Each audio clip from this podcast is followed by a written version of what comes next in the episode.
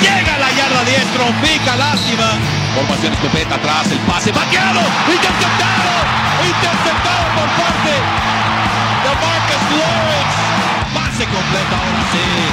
Michael Gallup, esquina derecha. Prescott, acá caray, decide correr. Prescott llegando. Prescott a la yarda 1. Increíble. Y pide ahora sí que el escándalo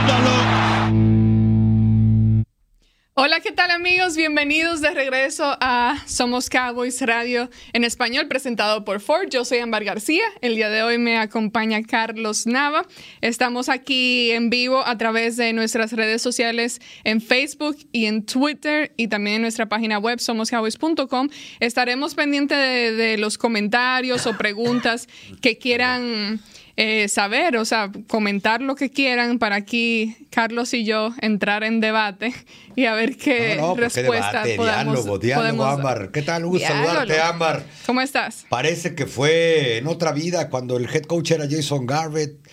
Eh, parece que fue hace tiempo que Mike McCarthy es el nuevo Big Boss aquí en The Star. Pasa que tú, tú, no has estado aquí, entonces por eso te sí, parece tan. Me parece tan que fue otra vida, sí. Te digo que pues ya sabes, terminó la temporada de los Cowboys a buscarme la vida en otro lugar. Nueva Inglaterra, Baltimore, New Orleans y San Francisco. No, bien por ti. Pero contento, no, no, porque contento de estar como siempre contigo. Pero como bien mencionaste, eh, obviamente eh, han sucedido muchos cambios. Hablamos de eso la semana pasada en el otro podcast que tuvimos con Víctor.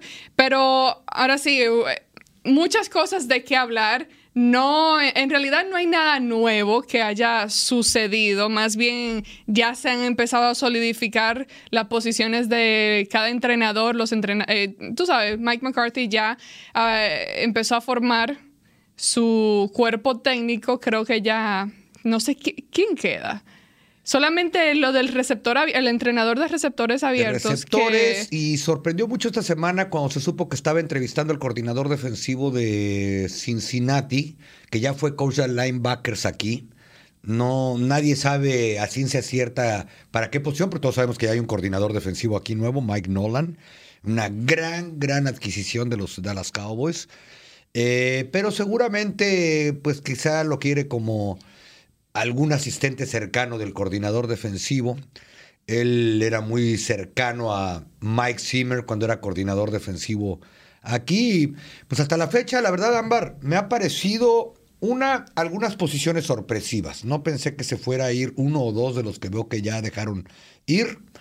Eh, me ha parecido una buena mezcla de juventud con experiencia.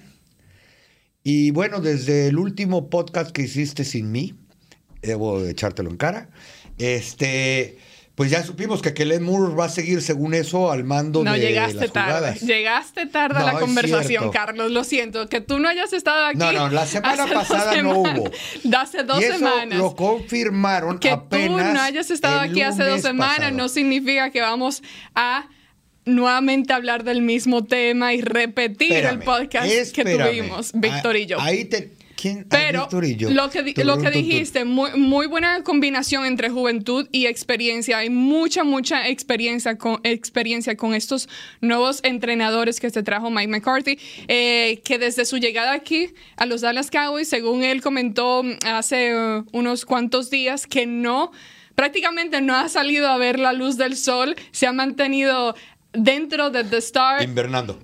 Invernando, invernando, eh, preparándose y, y acomodando todo lo que tiene que hacer para esta nueva temporada como entrenador en jefe de los Dallas Cowboys. Tampoco envió a sus entrenadores al Senior Bowl. Él no fue ni participó en lo que es el Senior Bowl y por motivos de, de lo mismo, de que, es que está tiene- enfocado para pues un trabajo nuevo. No, tiene que planear un montón de cosas, desde que alguien le diga cómo ha sido la logística de Training Camp en Oxnard, California, de OTAs, de minicamps, para ver cuáles van a ser sus adecuaciones, porque los Cowboys tienen que ir a Oxnard por contrato. Eso es un hecho. Los Cowboys tienen que, deben tener OTAs, deben tener minicamps, lo que tiene toda la liga, draft, eh, combine, etcétera, etcétera. Y yo supongo que pues tiene tiene que comenzar a planear muchas cosas. La gran ventaja es que tiene, tiene la experiencia, 13 años en Green Bay, pues tuvo que moverse, aunque la gran diferencia con este equipo, con la gran mayoría de la NFL, y lo he platicado durante este mes que he tenido la oportunidad de estar con algunos colegas eh, que cubren de manera regular otros equipos, es que los Dallas Cowboys siempre están en el aparador, eh, tienen más compromisos mediáticos, tienen más compromisos comerciales. Y no sé, ¿te parece, Ámbar? ¿Qué tal si le damos una repasada? Me refiero a leer el listado nada más de lo que hay hasta ahorita del staff de entrenadores para la gente que no sepa qué onda. ¿Te parece date el gusto, date el gusto. No estuviste aquí, pero está bien, date a ver, el gusto. Hace dos semanas que ya, lo habías leído completo, nos hubieras pasado. Prácticamente. Sí, porque ya todo eso se sabía. Lo único que no era oficial, no estaba 100% La última vez que hubo, no, no, era no, no, no, ya todo, eso se sabía, todo eso se sabía, pero no era oficial. El lunes hicieron oficial que Kellen Moore, de acuerdo, bueno, el jueves pasado, para ser exactos, se lo comentó a los beat writers que estaban aquí en Dallas, eh, se hizo público a nivel nacional que Kellen Moore iba a seguir mandando las jugadas, de lo cual yo tengo mis dudas. Como siempre tuve mis dudas con Jason Garrett, estando en la cancha, pues tú oyes que hablan, pero no sabes con quién está hablando el entrenador, si con el Palomar, con el coordinador ofensivo, con el coreback o con quien sea. Bueno, Kellen Moore obviamente es el coordinador ofensivo, Mike Donald el defensivo, el de equipos especiales John Fassel, una gran, gran adquisición. Línea ofensiva, Joe Fielding. Ahí donde a mí me sorprendió mucho y ya hace rato, incluso no estoy seguro si ya lo firmaron los Giants o no, pero que hayan dejado ir a Mark Colombo, quien creo que hizo un gran trabajo en año y medio como el principal entrenador de la línea ofensiva. Joe Fielding, te acordarás de él, ex entrenador en jefe de los Miami Dolphins o sea que trae experiencia a la posición. De corebacks, pues el que era de alas cerradas, Doug Nussmeyer. De corredores, aquí viene mi otra sorpresa. Skip Pitt regresa a la posición. Todavía recuerdo cuando él estaba aquí. Hace un año me lo encontré en la semana del Super Bowl. Eh, pues dirigiendo los corredores de los San Luis, de Los Ángeles, ¿cómo es? Los Ángeles Rams, y decir San Luis Rams. De Los Ángeles Rams era el entrenador de, toda la banda ahí. Receptores abiertos, Adam Henry, alas cerradas, Luna Wells, línea defensiva, John Tonsula, linebackers, Scott McCorkley y de la secundaria, Maurice Linguist. Es decir, a la defensiva no quedó ni el recuerdo de los que estaban prácticamente, al menos como los principales en su posición. No, va a ser muy interesante este nuevo cuerpo técnico, el simple hecho de que todos Tú sabes, es bastante inusual y mucho tiempo que los Cowboys no contratan, hacen contrataciones desde el exterior, o sea, más bien promueven a alguien que ya está aquí, que de pronto es asistente de, algún entrenador y ya lo promueven a ser el, coordinador o el entrenador principal. Entonces, eh, el tener tantas... Eh, personas nuevas del exterior, nuevas opiniones, que obviamente al tú estar afuera de, de este grupo, te ayuda a tener otro punto de vista cuando te pones a evaluar un equipo de los Cowboys. En ese entonces de seguro no andaban necesariamente evaluando a los Cowboys porque ellos mismos tenían su propio trabajo. Eh, cada partido de la NFL, pero, pero es bueno traer nuevas ideas. Ahora, Aquí hay dos cosas claras, ¿no? Una, no había este cisma en el cuerpo de entrenadores desde que llegó Bill Parcells, porque Parcells le, le heredó asistentes que quedaban a Wade Phillips cuando llegó Jason Garrett, prácticamente el staff estaba armado, le fueron añadiendo algunas piezas a lo largo de pues prácticamente 10 años, por eso tampoco había un cisma tan grande, un cambio tan grande. Y la otra cosa que tú puedes observar con esto es que los Cowboys se tomaron en serio el fracaso con todas sus letras defensivo que tuvieron la temporada pasada, cuando se suponía que era el área en la que habían soltado el billete y en la que habían reforzado fuerte, en la que los iba a poner del otro lado de la barda. Ahora, una cosa que obviamente ya no hay mucho más de qué hablar en, el, en cuanto a los entrenadores, solamente hay que esperar. Eh, en estos próximos días va a haber una reunión con los medios de comunicación donde puedan eh, reunirse con los entrenadores, con los nuevos entrenadores para hablar por primera vez con los medios aquí del área de Dallas Forward. Ahora, una de las cosas que McCarthy ha dicho eh, en cuanto al draft y a los jugadores, porque estoy leyendo aquí personas que andan preguntando que qué va a suceder con los jugadores y quiénes se quedan, quiénes se van. Eh, en cuanto al draft, ellos piensan cambiar un poco la manera, la filosofía en la que, han mantenido todos estos años. Eh, uno de los comentarios, incluso Will McClay, estuvo hablando allá en el Senior Bowl el día de ayer y hizo el mismo comentario, que el plan es, pues sí, van a seguir estudiando a estos jugadores, a estos prospectos y evaluándolos de la misma manera que siempre, pero la idea es ahora sí traer a los jugadores al, mejor jugador posible, no necesariamente a alguien que de pronto encaje en tu esquema, sino más bien traigamos al que juegue mejor, al mejor, jugador, talento que esté en ese el mejor talento y ahí entonces hacemos el ajuste necesario dentro de, por ejemplo, la defensa, que es un tema que se ha estado hablando mucho en este en, estos en estos días, por eso de si va a haber la el cambio de 4-3 o 3-4, cuál defensa va a ser. o cuál será 4-3 va a seguir.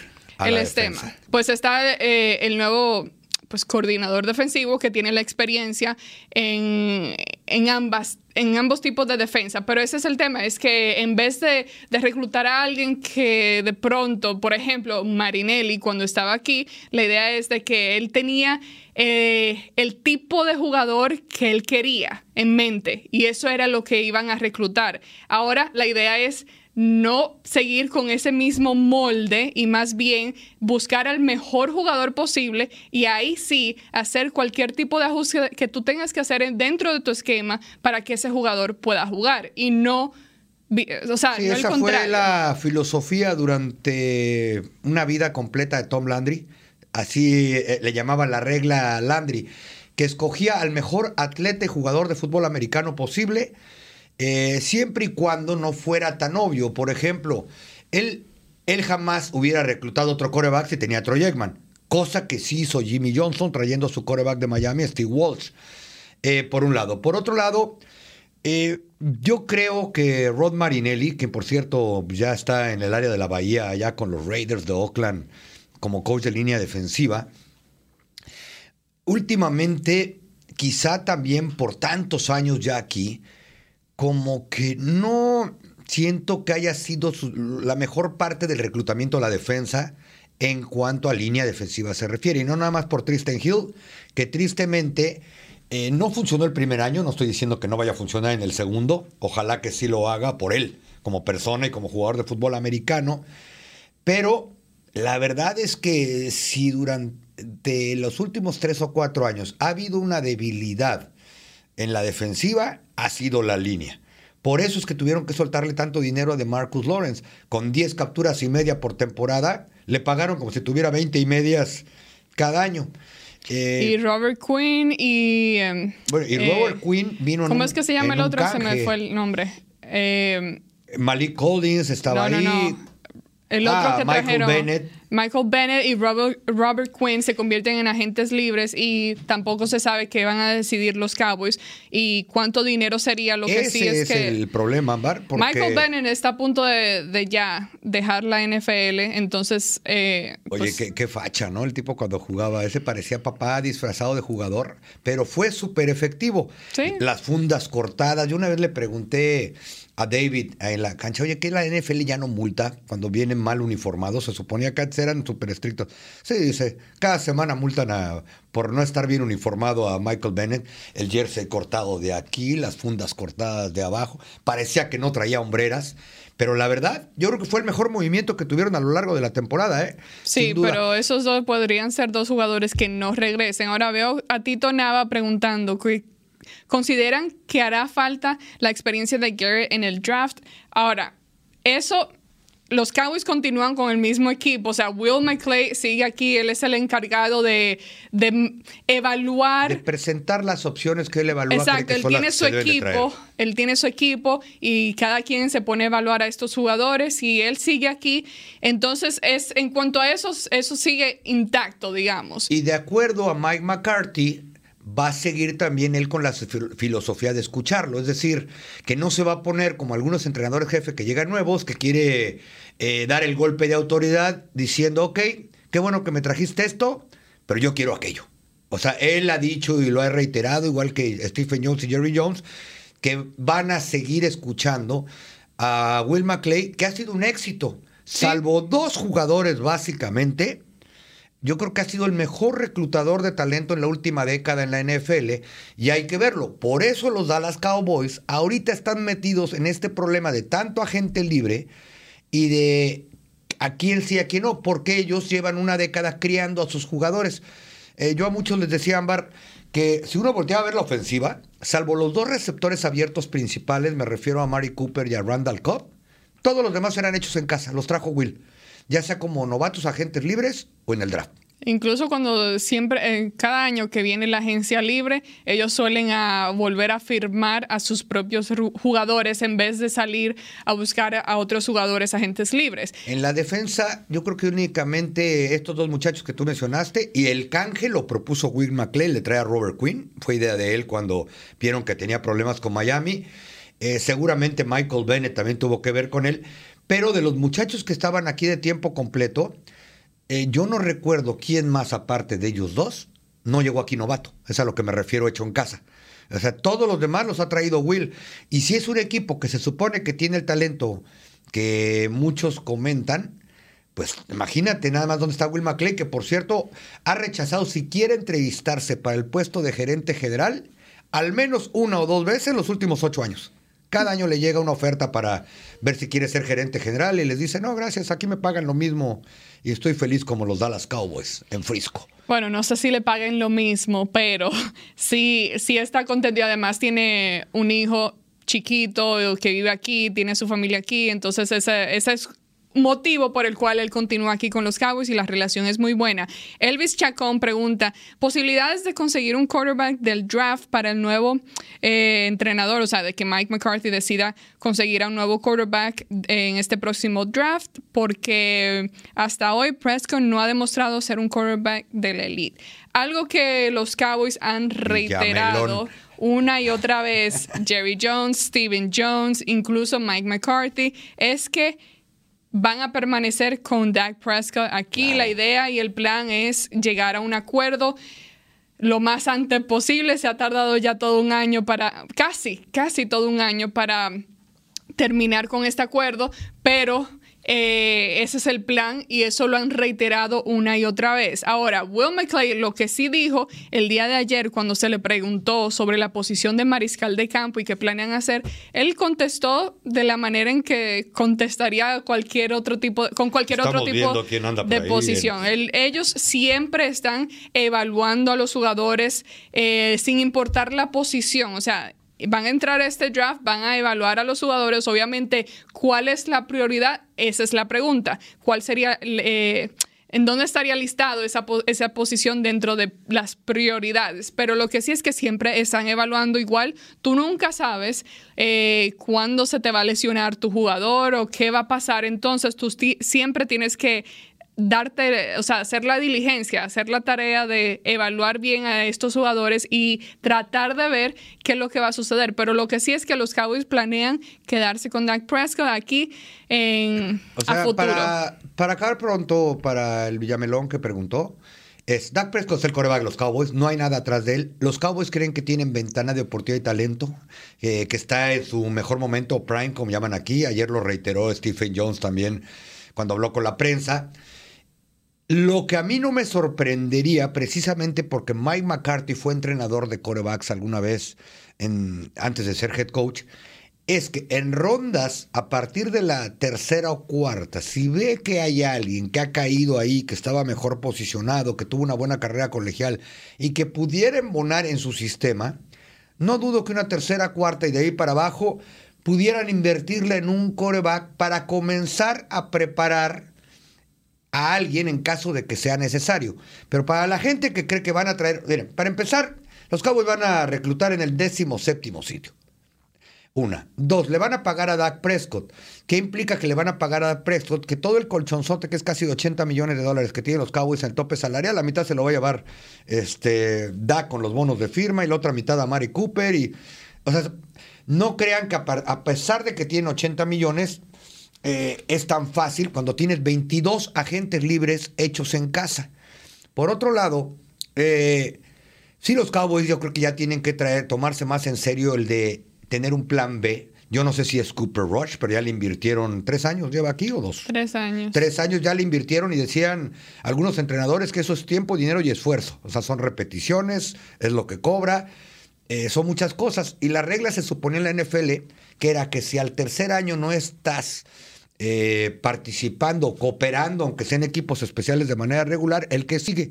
Yo creo que sería un buen momento para traer a alguien en rondas bajas y que se lo tome más en serio. Tú lo sabes que los últimos años, desde que está eh, Dak Prescott, no han tomado tan en serio el traer un suplente que ellos digan, este va a ser mi coreback del futuro porque creen que lo tienen. Prescott va a entrar a su quinta temporada. Además, que prepares a un muchacho dos, tres años que sepas que él sí va a poder manejar este equipo dentro y fuera de la cancha el día que sea necesario, no sería mala idea. Y algo que a ellos les encanta, eh, a pesar, o sea, tú puedes, mucha gente comentan, ah, no es un quarterback elite, no tiene el talento necesario, etcétera. Pero es un quarterback que una, mostró desarrollo, gran desarrollo esta temporada, tuvo su mejor temporada en cuanto a estadísticas y pases y yardas, eh, mejoró increíblemente en el juego aéreo y se notó la ayuda de John Kidna el año pasado. Mejoró bastante, pero algo que ellos aprecian mucho es el liderazgo, la manera en la que Dak Prescott trae a los jugadores eh, junta y, los o sea, la manera que ayuda a que no se separe y se rompa el vestidor. Su voz, su voz es muy importante en el vestidor y todos los escuchan y lo aprecian y lo admiran en ese sentido. Y otra, que es un buen muchacho fuera de la cancha. Eh, o sea, no es un coreback que ande metido en escándalos, que ande de farandulero, que salga en las revistas People, este, como algunos otros que han pasado por aquí, que se apellidaba Romo, eh, que él sin querer, por la posición en la que estuvo, por un lado. Y por otro lado, eh, yo reitero, ¿eh? él ha sido coreback titular de los Cowboys en todos los juegos desde que llegó en una cuarta ronda. Y eso vale un montón en la NFL. Y yo les aseguro al que quieran que si mañana Dak Prescott dicen está libre para el que quiera pagar por él, 10, 11 equipos pagan por él un montón de dinero. Sí, sí, eh, tiene muchos valores. Ahora, em, como tú dijiste, lo de eh, Tony Romo, bueno, no, tú hablaste de, del reclutar a un mariscal de campo, ya sea en esas últimas rondas. Obviamente, sí, sería necesario. Mira lo que pasó cuando Dak Prescott se convirtió en titular. Cuarta ronda, y no solo eso. Tony Romo se esperaba que fuese el titular y estaba saludable. ¿Qué pasa? Se lesiona en un partido. Luego entra Helen Moore como el suplente y ahí él mismo se lesiona de una vez y ahí queda el tercer mariscal de campo que era Dak Prescott y se convierte en el titular y ya ahí no dejó su puesto más nunca. Es lo que llaman el estar en el lugar correcto a la hora correcta, ¿no? Y sí, y sí, pero eso tú nunca, tú no puedes quitar eso. Sí, que Dak Prescott tiene eh, la juventud de su lado, tiene un cuerpo, es bastante atlético. Parece ala cerrada cuando lo ves ese Sí, es bastante atlético, pero eso no quita que en cualquier momento se pueda lesionar y ahí sí los Cowboys quedan sin un mariscal de campo que, pueda ayudar. Si de veras crees que estás con una ventana de oportunidad como lo creen aquí los Cowboys, y yo también lo creo porque eh, este equipo apenas hace un año era uno de los tres más jóvenes en el roster por medio de edad. Eh, son muchachos que han sido titulares desde su primer año, ya van para el quinto. Me refiero a jugadores como Ezequiel Elliott, como Zach Martin, que va para su sexto, séptimo, en fin. Tienen que traer a alguien como tú acabas de decir, para que no se les vaya a caer el equipo y también ya comenzar a pensar en el futuro, ¿eh? Tú nunca sabes qué va a pasar. Ámbar, si tú tuvieras que escoger no, espérate, yo estoy leyendo aquí los comentarios y la gente no, o sea, la gente, muchas personas no están de acuerdo con eso y, siguen criticando a Dak Prescott. Lo que, sí, lo que sí es que le pues. voy a decir es que, les gusta o no, Dak Prescott se va a quedar aquí, eh, o por lo menos este es el plan de, los Jones. Y otra cosa, otra cosa, ¿ustedes creen que es fácil encontrar a un mariscal de campo? Ponle que entren al draft. Ellos no están reclutando en la primera eh, en primer lugar, la primera selección, segunda selección. Hasta hoy. Exacto. Tú, a menos que tú estés en esos primeros siete lugares o qué sé yo, o sea, es muy, muy difícil tú encontrar a un buen mariscal de campo y hay que ver que, porque cada año sucede lo mismo, cada año hay cierta posición que suele ser como que la más profunda, donde hay mejores jugadores. Creo que este año se comenta mucho sobre la defensa y jugadores defensivos eh, dentro de la línea defensiva, si no me equivoco, linieros defensivos, que parece ser que hay mucho talento ahí, pero el plan es continuar con Dak Prescott. Ahora, otro tema, no sé si quieras tú añadir algo más sobre eso. Mira, está fácil.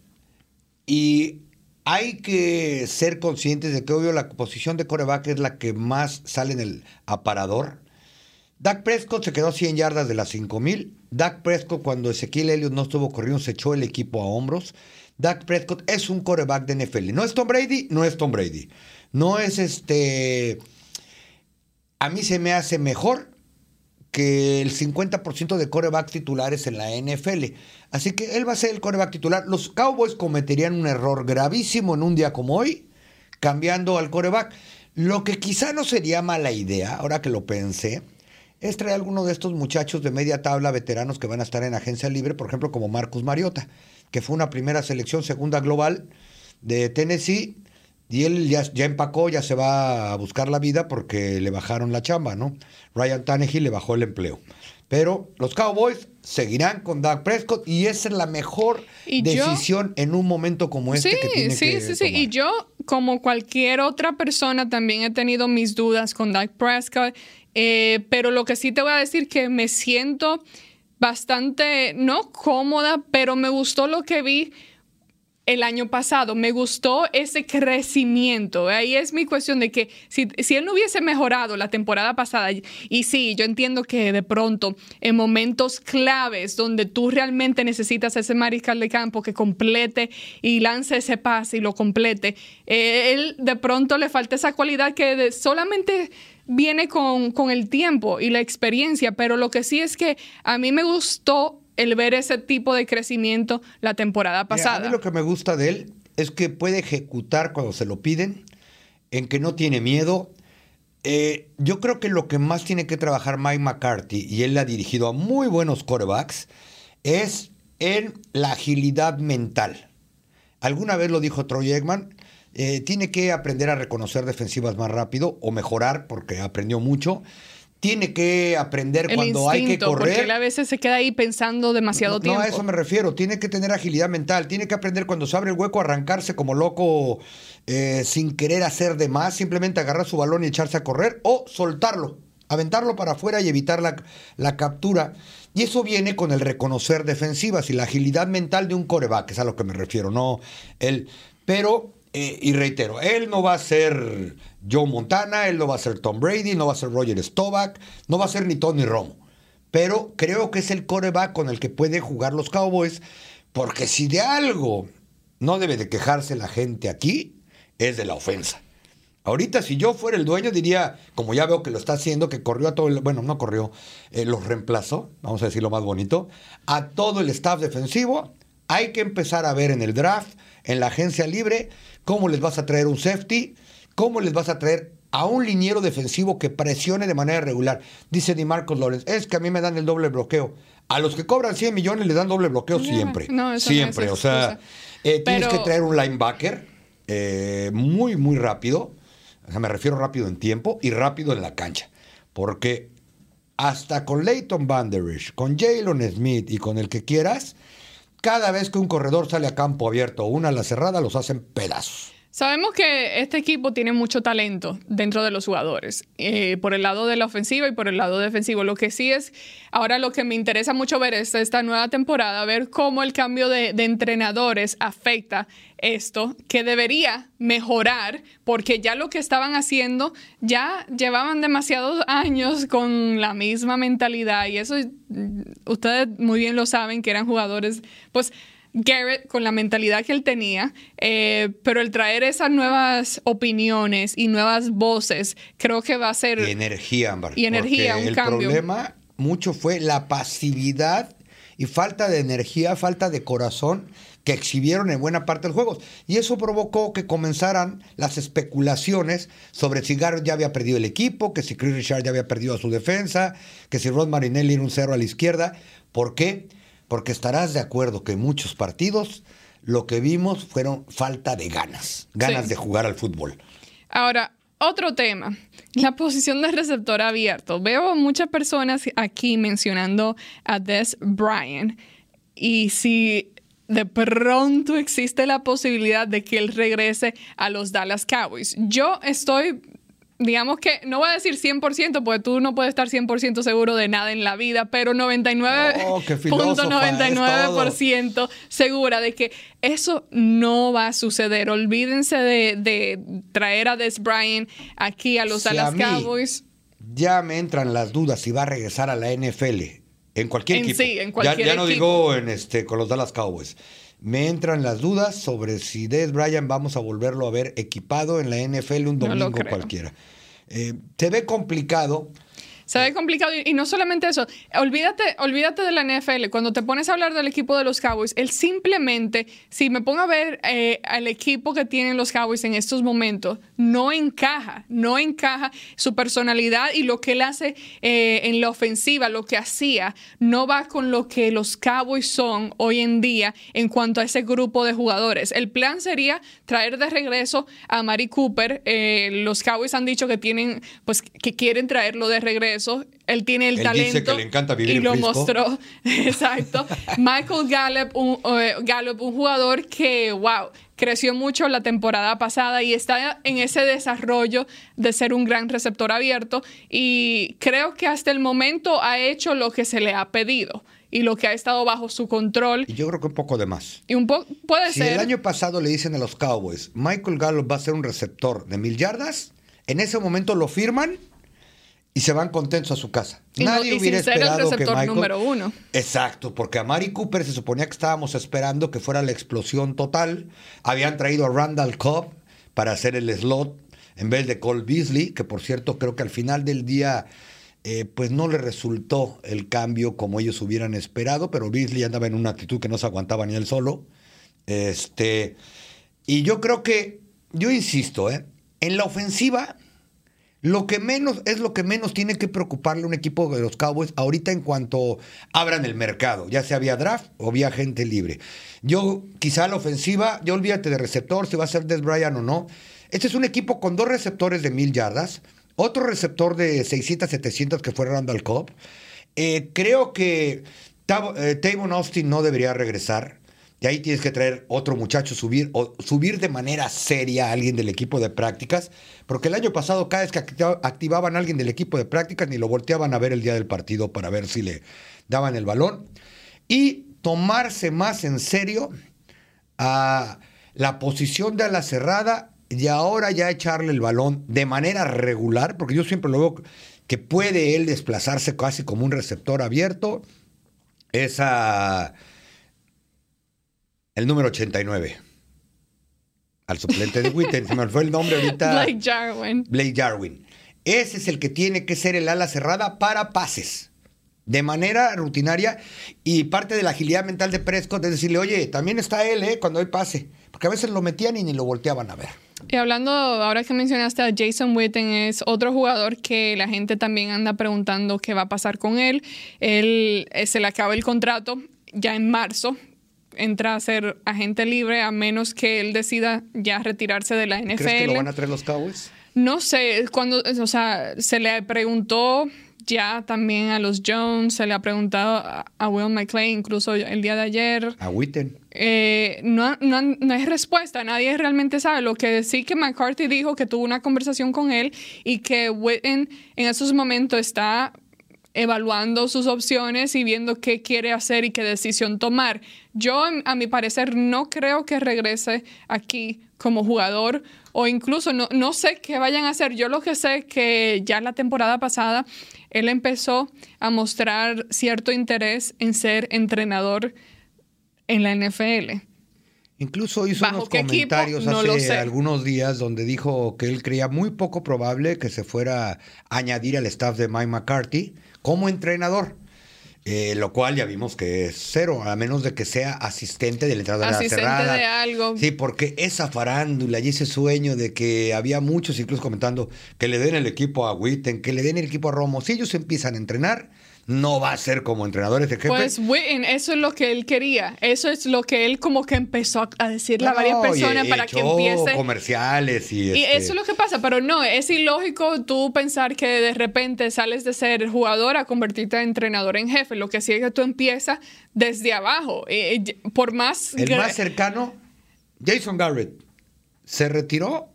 Al año siguiente era entrenador de corebacks en Miami y al siguiente año era el coordinador ofensivo aquí. Pues así Y es lo que vieron. pasa, paso, eh, eh, pa- y ya vieron. Pero es todo paso por paso. Si él quiere realmente empezar esta nueva carrera como entrenador, que empiece como asistente, ¿Y que empiece a que Garrett lo aprender haya cómo es. recomendado allá para asistente del entrenador de las cerradas? Porque ya recomendó a Mark Colombo. Pues no Y sé. era muy cercano a- al coach Garrett, por un lado. Por otro lado, eh, yo te voy a decir algo. Witten, la última vez que habló y que estuve enfrente de él después del último partido, pues él comentaba todo eso que acabas de decir. Pero también dijo, los Cowboys también cuentan, a lo mejor no me quieren traer de regreso, lo mismo que dijo Sean Lee. Dijo, tengo que ver mis opciones y los Cowboys tienen que ver las suyas. También para ver si son muchachos que todavía pueden cooperar dentro del terreno del juego y dentro del vestidor. Este, Exacto, yo a mi parecer, yo digo, eh, tener a Jason Witten no, no es necesario. No es necesario como jugador dentro Qué- del campo. Ahora, qué rápido cuando te olvidas hables- de la gente. ¿eh? No, qué rápido no. Hay Qué que, bárbara, qué insensible. Traigo los videos del año pasado a ver qué, Qué te- qué hizo eres. la temporada pasada. No, no, eh, nada más. Un ciego. Te vi con ojos a punto de llorar cuando anunció su retiro ¿Cuándo? Hace un año. No, no, no. Yo, yo, ¿Y yo, no lloraría por Witten, Eh, yo lloraría casi- por Sean Lee. Casi llorabas. Y después me sales con que ya quieres que lo corten. La gente te acaba de escuchar decir que ya quieres que se vaya. No dije eso. Creo que ya no está en momentos de aportar dentro del campo. Bloqueando. Ya Witten no, no te va a ayudar a aportar gran cosa. Creo que sí quita un poco con el crecimiento de, de los jugadores que tú quieras tener. Por ejemplo, Dalton Schultz, a mí tampoco.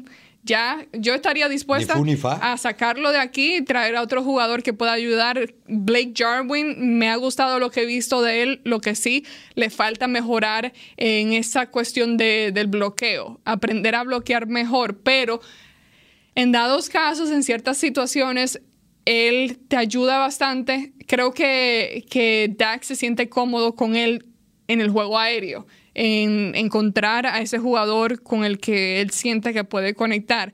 Pero, ¿cómo te encanta criticar, Carlos? Eh? Yo quise, yo nada más estoy viendo. que te está- que te Criticando estás acabando que todos. acabando de con Jackson Witten. O sea, dime tú, tú Ya no quieres. quieres que no, lo no, no. Dime tú, ¿Ya quieres que lo corten? ¿quieres que esté en el campo Yo en el sí. 2020? Yo sí quiero, pero bloqueando, no como el ala cerrada principal en situaciones de pase.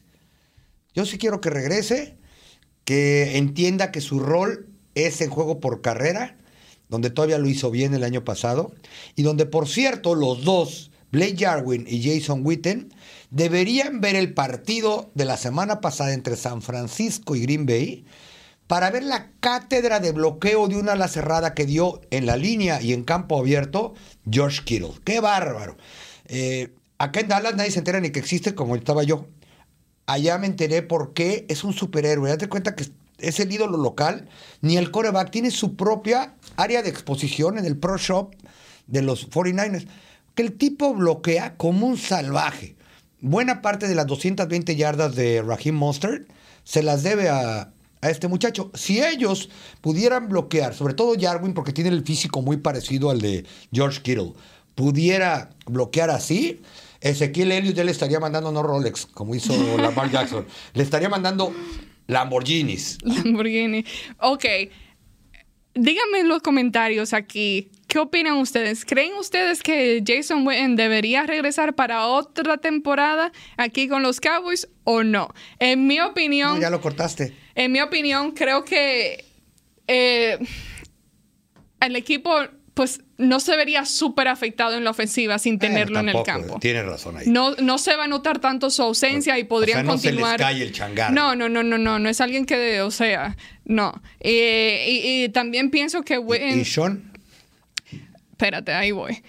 Con Mira, se pone roja, temblorosa. con Witten, eh, no creo que él, no sé, no sé realmente lo que quiera él. Yo sé que él tiene mucho interés en ser entrenador, en convertirse en entrenador, Jason Witten. Entonces ahí no sé dónde está su pensar, no sé cómo se sienta. Obviamente físicamente se vio bien el año pasado y, pudo estar con todos estos jugadores jóvenes en todos los partidos. Ah, sí, se, se, ve un poco más lento que sus años anteriores, que es normal, pero igual estuvo en muy buen estado físico. Pero este, no sé qué quiere hacer este año. Eh, como dije, tiene interés en ser entrenador. Ahora, tú mencionas a Sean Lee yo que sí, soy mega fanática. La cara, te sonrió no, me encanta después de que casi me pegas ahorita por lo de... Y quiero, quiero hablar del tema de, de, la posición de apoyadores porque eh, vi a alguien que preguntó, bueno, no preguntó, más bien comentó sobre Jalen Smith y Leighton Van Der Esch que no,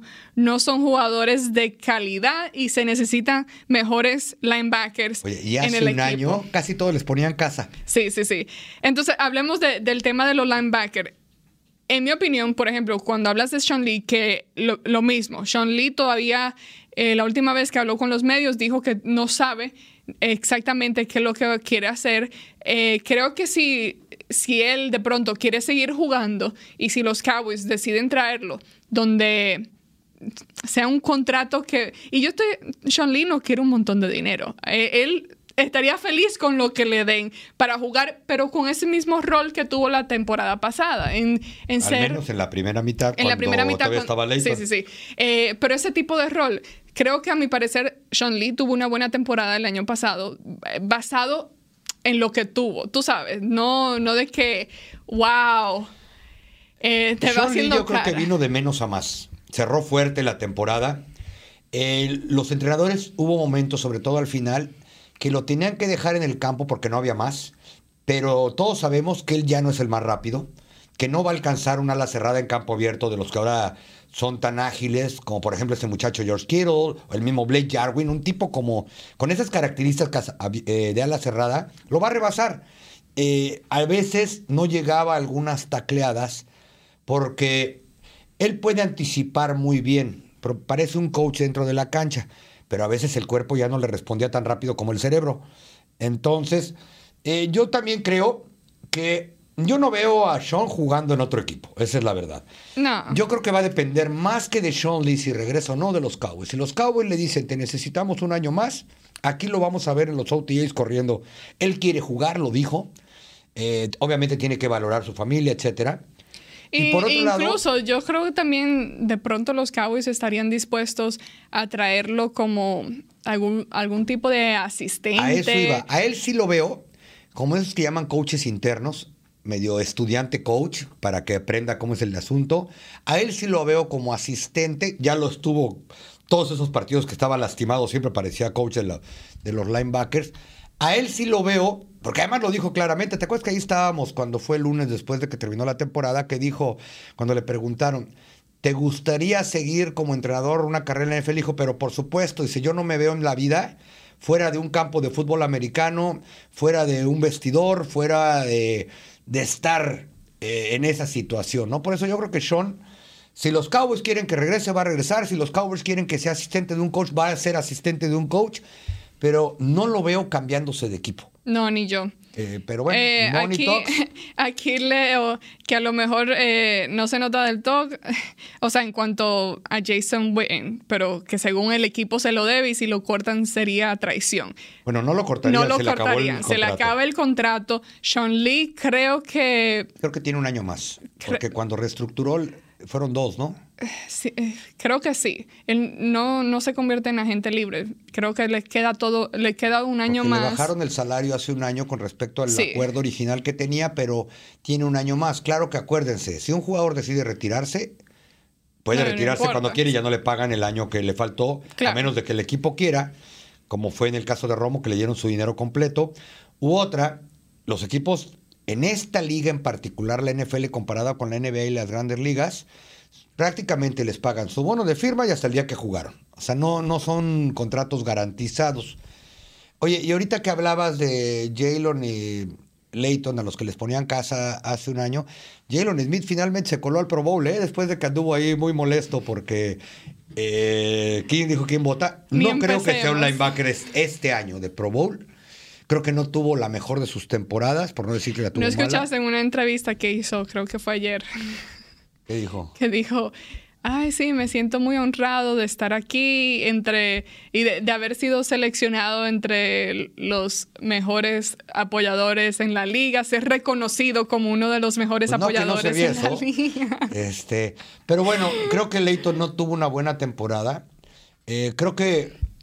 Pero igual, de pronto- Jalen tampoco tuvo una tan buena como la primera mientras jugó.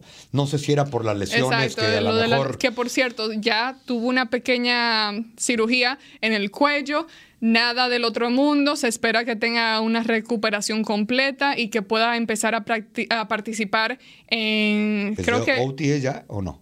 creo que en eso sí, en los, eh, sí, lo- los O sea, antes de ejercicios voluntarios. al minicamp, al campamento en, en Oxnard ya va a estar listo. Sí, sí, se espera que, que esté listo y ready to go para cuando empiecen las actividades de- del equipo. Oye, Ámbar, ¿y si tú fueras Will McClay o la gerente general, que casi lo eres, este, por, por lo menos en ciertas áreas de este club, ¿por qué posición irías ahorita a buscar tu primer... Acordándote que tienes la 17, además, no voy a decir que Joe Burrow porque no lo va a agarrar nadie más que Cincinnati. Ah, ¿Por qué posición te inclinarías que debería ser la urgencia cuando vemos el roster que terminó la temporada? Olvidémonos que tienen 22 agentes libres. Uy, no. Eh, bueno, no he tenido tiempo para pensar y evaluar, porque yo a mí me gusta evaluar bien lo- los jugadores y el talento que hay dentro del draft para Pero hazte cuenta para que terminó ayer la temporada. El oso que vimos, eh, ¿qué, qué posición te gustaría? Es que no, esa es, una pregunta demasiado complicada, porque tú no sabes de por sí qué agentes libres te vas a No, por eso, quedar o pero firmar. hoy, así terminó y que el día siguiente fuera el draft. Para mí es muy fácil lo que yo pienso, mi humilde ¿Quién? opinión. ¿Qué posición? Un safety.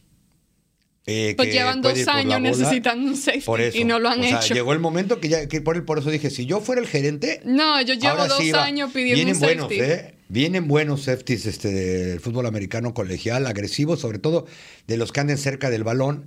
Y por cierto, el, corner slash safety, eh, Byron Jones, desde ayer aparecieron unos reportes donde decían que Filadelfia va seriamente por él en, en la agencia libre. Y todos sabemos que es muy poco probable que regrese a Dallas. Entonces, yo creo que sí necesitas meterle allá atrás en la secundaria ganas Bueno, este y que año, ¿eh? también ya con eso de cuando tienes que ponerte a evaluar los contratos del resto de los jugadores, así no sean, no entren a ser agentes libres este año. Por ejemplo, Chirobi Abusie, tienes a Jordan Lewis, que ya se le está. Oye, ¿Chido va a ser titular cuando abran la pretemporada próxima o va a ser Jordan? no sé, Carlos. O los como dos. que te andas adelantando O- demasiado. oye, o los dos, ya no va a estar Byron. Esto va a ser muy interesante porque el equipo tiene muchos, o sea, tiene como más de 30 jugadores que entran a ser eh, algún tipo de agente libre. Déjame ver, ando buscando la lista. eh, a ver si la encuentro. ¿Tú crees, Ámbar, que ahora sí le van a dar el gran contrato a Dak o que va a ir con etiqueta franquicia? La verdad no sé, pues llevan en- entre negociaciones ya Porque en más de un ¿ya año. viste de a cuánto es la etiqueta franquicia? 33 kilos, 33 millones. Son un montón. Pero los Cowboys tienen, tienen uf, muchísimos agentes libres, eh, muchos jugadores que se van a convertir en agentes libres. Entonces ahí va a ser muy, muy importante porque, por ejemplo, podrían haber muchos cambios dentro de la línea defensiva. Y por eso ahí que te digo que no sé por qué iría en el draft en estos momentos sin saber con qué jugadores se quedarían No, no, en la pero te agencia libre. Si terminó la temporada, y olvídate de eso, en ese equipo Es que, no, tenías- es que tú no te puedes No, olvidar de eso. sí, sí, sea, ok. o sea, sí, estamos sí. hablando de un plan No, no, no. Ok, imaginario. hablemos. no, es que la imaginación bueno, a dónde te lleva o en estos quizá momentos. la pregunta sería, ¿qué crees que fue lo que más les faltó al llegar al último partido si tuvieras que El año pasado, eh, con el roster que tenían el año pasado, si te pones a evaluar, sí, la posición de profundo, yo he, he estado hablando desde hace dos años que necesitan un profundo y, no, y se, ha, se ha estado hablando y simplemente no lo hicieron. Se- hubo mucha conversación Jerry sobre insistía en que- Earl Thomas y con eso no se dio No, y que el. Xavier Woods iba a ser el nuevo Earl Thomas. Pues ahí tenía también yo la esperanza. De pronto dije, por ejemplo, el año pasado, cuando se esperó que en el draft, ahora sí, los Cowboys optaran por seleccionar a un profundo, yo de pronto le, le, di el beneficio de las dudas a Chris Richard, teniendo yo en mente de que, ah, bueno, mira lo que él hizo con Byron Jones, cómo lo convirtió a ser un jugador que ya todos los fanáticos querían deshacerse de él, a ser un jugador que llegó al Pro Bowl. Entonces, eh, yo tenía esa mentalidad de que, bueno, confío mucho en Chris Richard como entrenador y de pronto, si él dice que ve el talento, quizás pueda convertir a un jugador como Xavier en ese tipo de profundo que necesitaban los Cowboys. Evidentemente no fue el caso y no funcionó, pero lo que sí te digo es que cuando te pones a ver a estos, a la lista de los agentes libres que de este año, hay demasiados, eh, especialmente por el lado de la defensa. Van a haber muchos cambios y ahí sí, no te puedo decir cuál sería mi enfoque de este año en, la, en el draft de este año porque no sabemos qué tenemos con los agentes libres, quiénes se van y quiénes se quedarían. Independiente de lo que pasa en la agencia libre, estoy convencido que ellos necesitan traer un jugador de mucho, pero mucho impacto a la defensiva secundaria, porque si algo noté la temporada que está por terminar, es cómo hace diferencia y hasta ayuda a la línea defensiva, y aquí es donde vamos, ¿qué, qué fue primero, si el huevo o la gallina? El tener un esquinero elite o un safety elite o alguien que vaya y parte el queso. Ejemplos bien claros, Stephon Gilmore con los Patriotas de Inglaterra, cómo ayudaba a los de enfrente. Eh, Richard Sherman va a jugar el Super Bowl con San Francisco. Y la semana pasada que tuve la oportunidad de estar en el partido, te das cuenta el liderazgo y la ayuda que da tener un muchacho como él que además piensa y está ajustando desde atrás eh, para ayudar incluso a los de enfrente porque hubo momentos en que, por ejemplo, Aaron Rodgers, tú sabes, puede extender las jugadas, tenía, tenía su tiempo, pero volteabas a ver lo que estaba haciendo Richard Sherman atrás y compañía, y, con, y el único conocido allí es él, ¿eh? porque los demás son Juanito, Pepito y Luisito. O sea, no hay tanto, tanto nombre reconocido y ahora sí ya lo van a hacer porque están en el Super Bowl. Por eso es que yo, independientemente, si ya tienes tu liniero defensivo de a 100 millones de dólares, que es de Marcus Lawrence, si tienes dos linebackers jóvenes que crees que van a dar el brinco al siguiente nivel, eh, sí hace falta reforzar. Pero creo que ahora sí les traigo mi jugador secundario que sea de un montón de dinero y que ponga orden. Y vamos rellenando todo lo demás como lo han hecho eh, por los últimos años, ¿no? Vamos a traer línea defensiva, vamos a traer, yo mismo te lo dije, uno o dos linebackers que puedan darle profundidad a la posición y que sean para situaciones específicas como jugadas de pase, pantallas, alas cerradas. Pero creo que ahora sí hace falta que los Cowboys metan autoridad en el backfield defensivo y estoy de acuerdo contigo, pero eh, aquí andaba leyendo un comentario que, que quieren que yo responda a tu, a tu pregunta, que yo lo único que digo es no sé, no sé qué decir. No, si respondí, si respondí, no es que no quiera dar si trae un plan de juego completo, más bien la estoy investigando para ver qué, qué, qué, sabe y no me quiere decir no, porque es que te digo, lo acostumbra.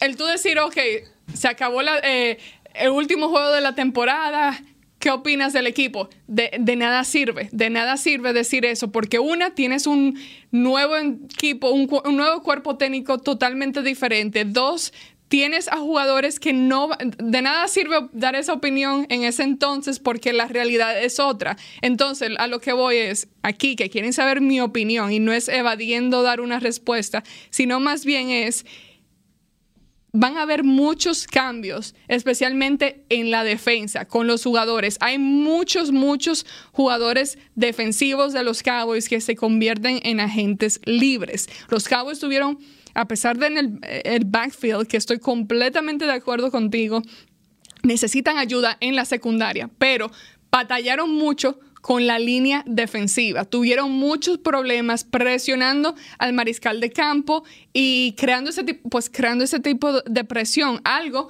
un área más bien en la que se suponía y se esperaba que fuera sumamente explosiva esta temporada con los, según famosos, Hot Boys. Oye, que ya me enteré que también la, defensa de San Francisco también se, se autonombra los Hot fue Boys. Todo, todo, un lío ahí. De, no sé si ha seguido la historia, pero bueno. Eh, eh, ¿Quién se pirateó a quién? ¿Quién es el copión? Creo que ambos son pirateados, porque el, el nombre de Hot Boys de llegó otra de otra, ¿Cuál? no de otra defensa, sino de, eh, ya existía, de pronto no en la NFL, no sé el historial, pero En high school. no, no Aquí es, en, en el Ford Center, ¿no? no es algo que fue de que súper original No, y súper creativo. y- y- y entiendo Pero lo, lo que que, voy decir. es que la línea, eh, como dije, la defensa va a ser muy diferente. Otra cosa es que no sabemos qué quieren estos entrenadores. O sea, conocíamos al equipo y de entrenadores del año pasado. Los conocíamos, eh, conocíamos su mentalidad y lo que ellos querían. Jugadores de segunda ronda que pegaran algún día. Eh, Ajá, más o menos. pero este año es totalmente diferente. Entonces, eh, No, no, el, pero- el tú cambiar. Ahora te, voy a preguntar esto a ti. Ok, tú sabiendo que dentro de tu línea defensiva, los- el único jugador que vas a tener prácticamente es a DeMarcus Lawrence.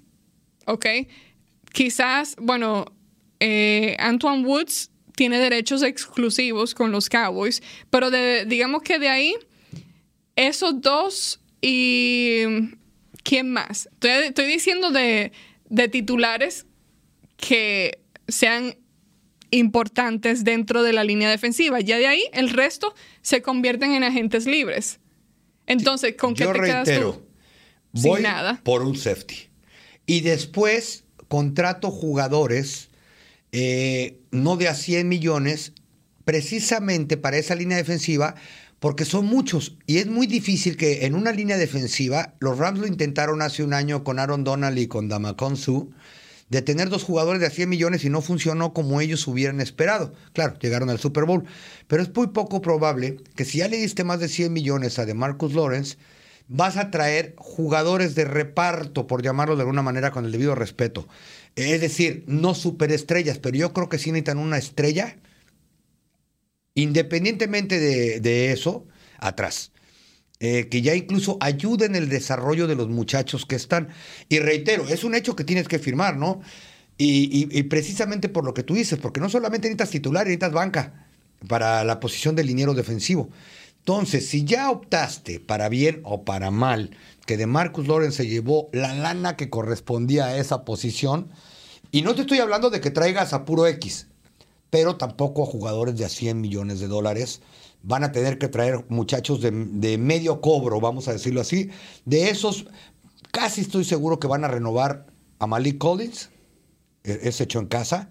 Malik Collins sabe que no es un jugador de a 90 millones de dólares.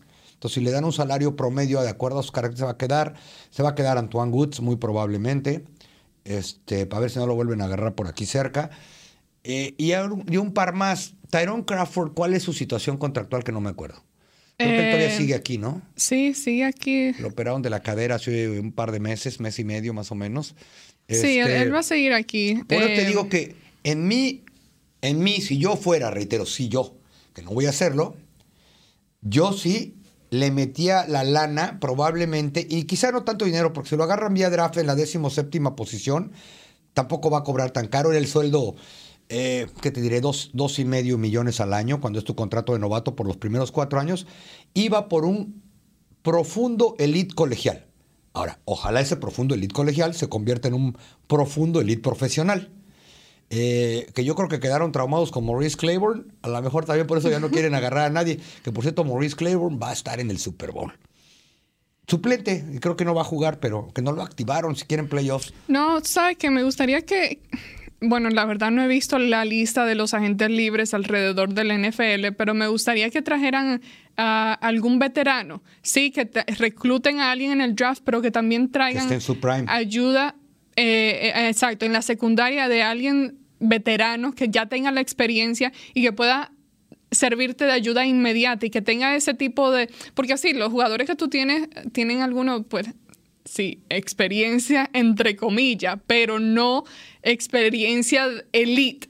Alguien que, que sea reconocido con eh, aquel talento Y el que puede se convertirse requiere. en eso no le dan vida como debería de ser Yeah. a Jordan Lewis. Pero bueno, Uno. Y ni dos, modo. Mike Nolan, el, el nuevo coordinador defensivo de los Cowboys, lo sabe, ¿eh? porque en todos los trabajos que ha tenido como coordinador defensivo y hasta cuando fue head coach en San Francisco, tuvo un veterano, como llamas tú, que trajo en agencia libre a competir. El año pasado era este muchacho Malcolm Jenkins, ¿no? el safety de Nueva Orleans que anda por toda la cancha repartiendo golpes, tacleando e interceptando. Ayer que estaba yo leyendo para finalizar este comentario eh, de Byron Jones, dos intercepciones, dos. Que si le pasaban o no le pasaban de su lado ya es otra cosa, pero los Cowboys necesitan intercepciones, los Cowboys necesitan capturas si es que pretenden realmente el próximo año ser protagonistas. Ay, Es suspiro. el suspiro de todos los cambios que...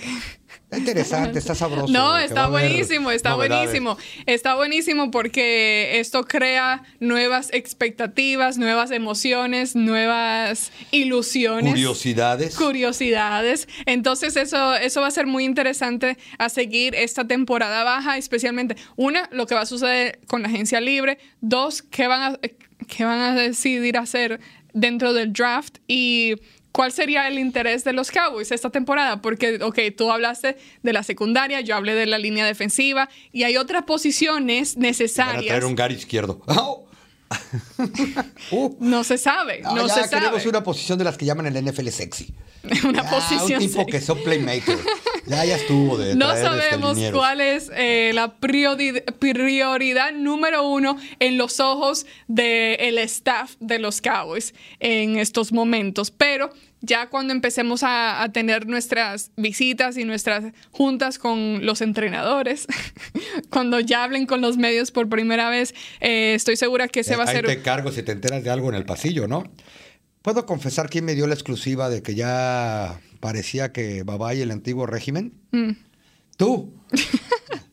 Yo, ¿Eh? Quiero que sepan que Ámbar ya sabía, de primera mano, de hecho, que iba a haber cambio en la posición. Bueno, lo sabíamos todos, pero ella de primera mano. Y fíjate Sí, que, ¿cómo respeté que me dijiste que no platicara con nadie de eso? eh? no más te vale, porque si no, ya no, te si cuento nada. No, déjate eso, no la, no la conocen enojada, ¿eh? Eh. La ven sonriente, muy bonita aquí en la cámara. Pasamos esa puerta y no me la acabo. Qué Qué mentiroso. bárbaro, pobre de mí. Por Ya no te eso- voy a invitar más a estos eso, podcasts. Me voy a quedar ya- con Víctor porque tú, la verdad, eres un caso serio.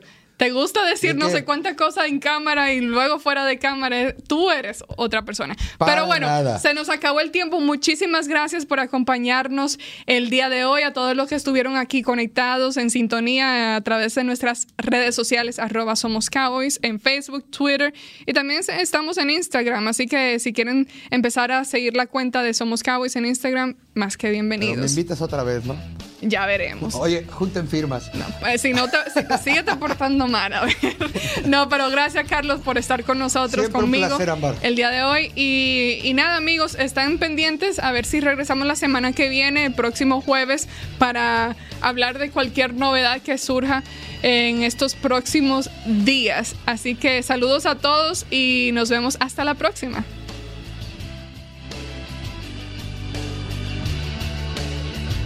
This has been a production of DallasCowboys.com and the Dallas Cowboys Football Club. How about this, Cowboys?